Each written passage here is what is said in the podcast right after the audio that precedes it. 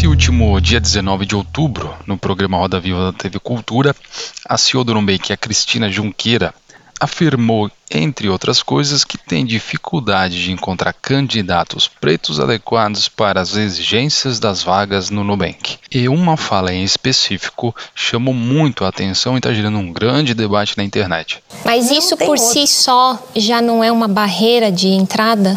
Como assim? Principalmente assim? para pessoas negras? Isso o quê? É, Alto grau de exigência? O grau de exigência. É, gente, mas assim, é, não dá pra gente também né, nivelar por baixo, assim. Acho que o, o, por isso que a gente quer fazer esse investimento em formação. Ouvindo o que foi dito e lendo toda a repercussão, o que é possível perceber na fala dela é uma mistura entre equívoco na forma de se expressar com a breve percepção de alguém que nunca passou por uma discriminação racial na vida. Assim como ela falou também na entrevista, o Nubank tem sim várias ações de andamento que buscam fortalecer a presença da diversidade e inclusão.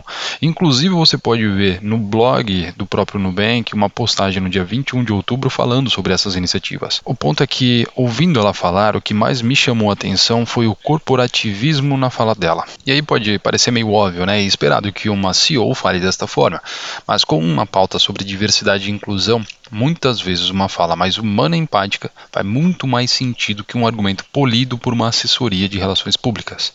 Esse vocabulário meio corporativista de uma CEO, quando responde uma problemática de inclusão racial assim, acaba demonstrando uma clara dificuldade das lideranças de alto escalão de uma empresa ao entender o tamanho do problema que o racismo estrutural construiu nos últimos anos. Quando ela fala que não podemos nivelar por baixo ao responder uma pergunta sobre as barreiras de entrada na empresa, ela deixa escapar um vocábulo corporativo dentro de um contexto estritamente humano e que acaba acusando o que é visto como racismo estrutural.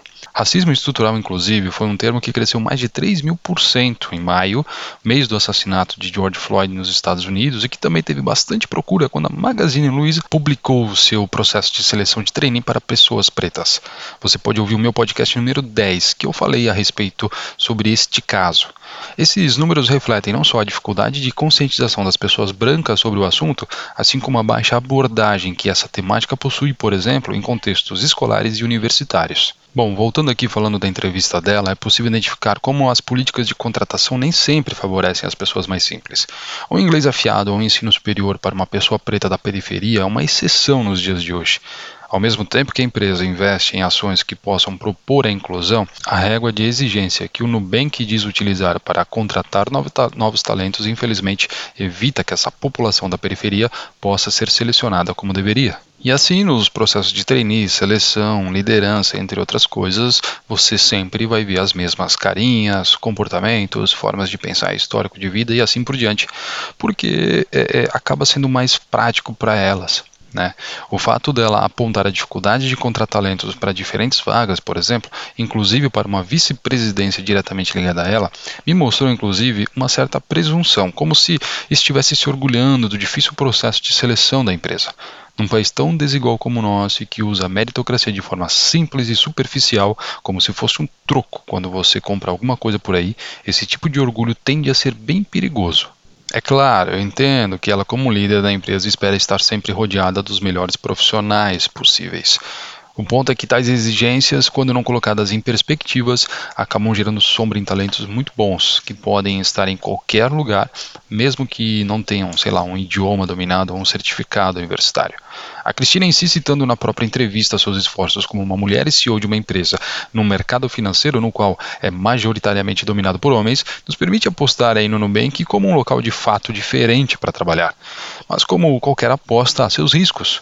É comum ver no líder ou na líder de uma empresa usar suas próprias referências de vida como um padrão mínimo para um determinado nível de exigência na entrega. Geralmente essa avaliação parte de um olhar ligado à meritocracia, no qual fortalece a ideia de que se eu cheguei até aqui, todos chegarão o que não é bem assim. Talvez a Cristina seguiu essa fala de forma inconsciente, gerou toda essa repercussão. Talvez sua comunicação não foi bem organizada com seus assistentes e seu corporativismo assumiu o papel quando não deveria. O ponto é que o problema foi exposto e agora precisa ser resolvido.